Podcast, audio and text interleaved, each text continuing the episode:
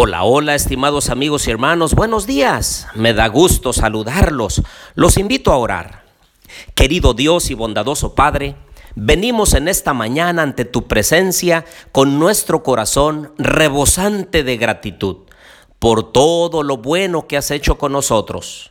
También, Señor, te pedimos que en esta hora nos ayudes a entender tu palabra.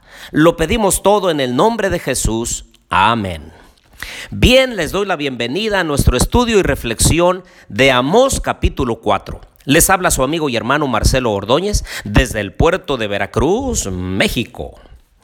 Abran por favor su Biblia en Amós capítulo 4 y el versículo 1 dice, Oíd esta palabra, vacas de Bazán, que estáis en el monte de Samaria, que oprimís a los pobres y quebrantáis a los menesterosos.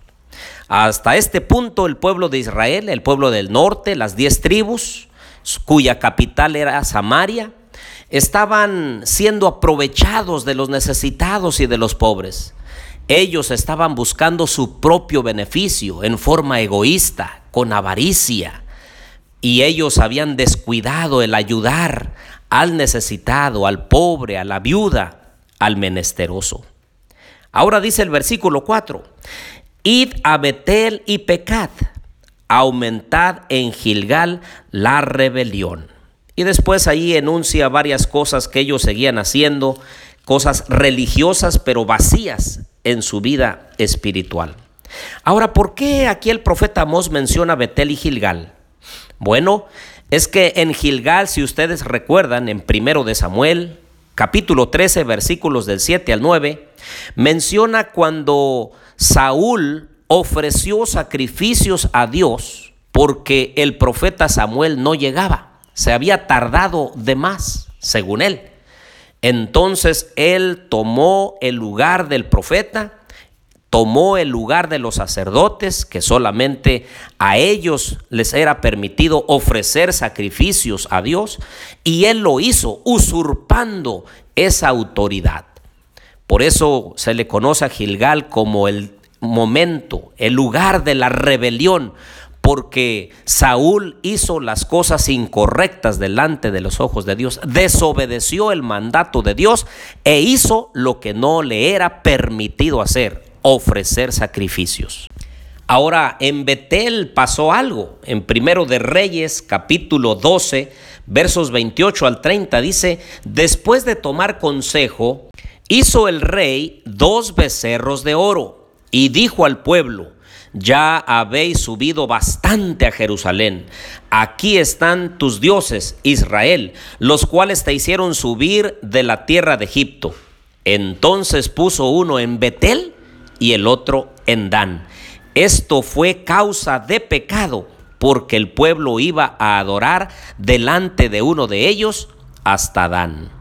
Aquí el rey Jeroboam I, en lugar de que invitara al pueblo a seguir adorando al verdadero Dios, y en el lugar correcto que Dios había designado, ahora él humanamente designa a Betel como uno de los lugares para adorar, pero ya no iban a adorar a Dios, iban a adorar a un becerro de oro, atribuyéndole la libertad de Egipto, atribuyéndole todo lo bueno, atribuyéndole las cosas buenas que le llegan al ser humano, incorrectamente, porque nosotros sabemos que nadie puede usurpar el lugar de Dios, pero siempre el ser humano en contra de las cosas del Señor, así como Jeroboam, puso un sustituto en donde el pueblo fornicó espiritualmente e iba a adorar a algo que ni conocían,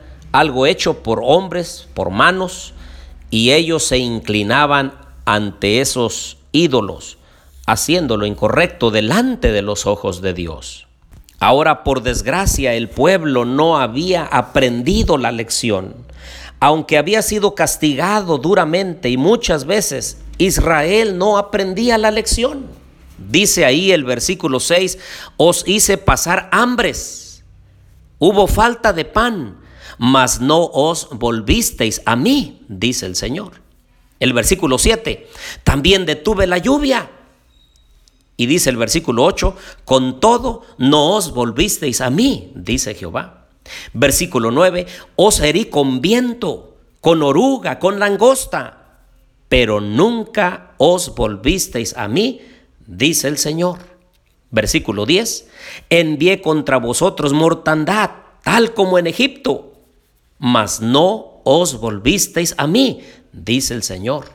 Versículo 11, os trastorné como Dios trastornó a Sodoma y Gomorra, y fuisteis un tizón escapado del fuego, mas no os volvisteis a mí, dice el Señor. Qué gran testarudez del pueblo de Dios, tantas bendiciones que recibieron y entonces se enorgullecieron y se apartaron de Dios. Posteriormente el Señor envió algunos castigos para atraer al pueblo de regreso, para que le reconocieran a Él como el único Dios, para bendición y para bien del pueblo. Pero no lo hicieron. Vez tras vez envió sus castigos para llamar su atención, para que volvieran a Él. Pero ellos, obstinados, no lo hicieron. Entonces el versículo 12 dice, por eso Israel haré lo mismo contigo. Y porque te he de hacer esto. Prepárate Israel para venir al encuentro de tu Dios. Ahora parece que viene la obra maestra. Así como el antiguo Egipto, el Señor castigó e hizo morir a los primogénitos.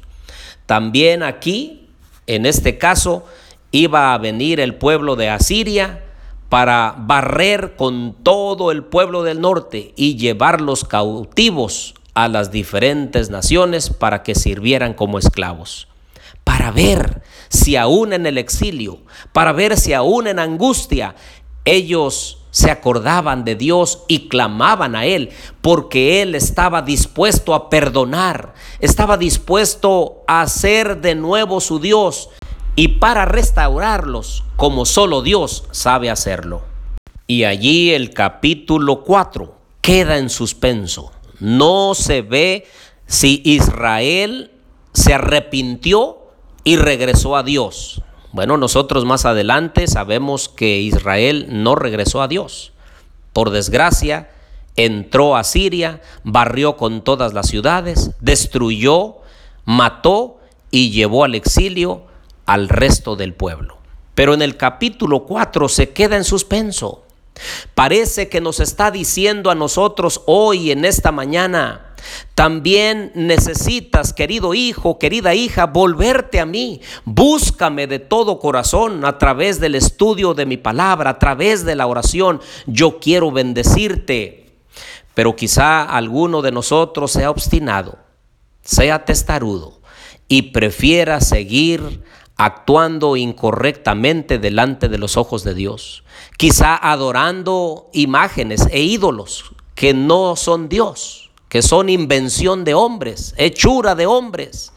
Pero querido amigo y hermano, hoy en esta mañana yo te invito para que acudas a Dios, para que con arrepentimiento, con amor voluntario, podamos juntos regresar a Dios, honrarlo, obedecerlo y glorificarlo.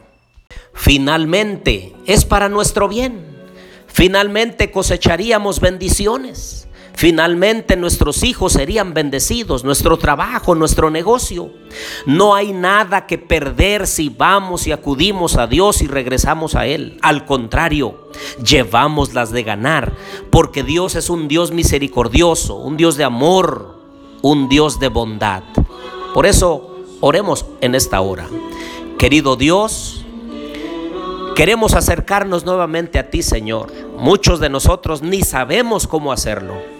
Llévanos de regreso a ti, Señor, y ayúdanos a ser fieles hijos tuyos el resto de nuestra vida. Lo pedimos todo en el nombre de Jesús. Amén.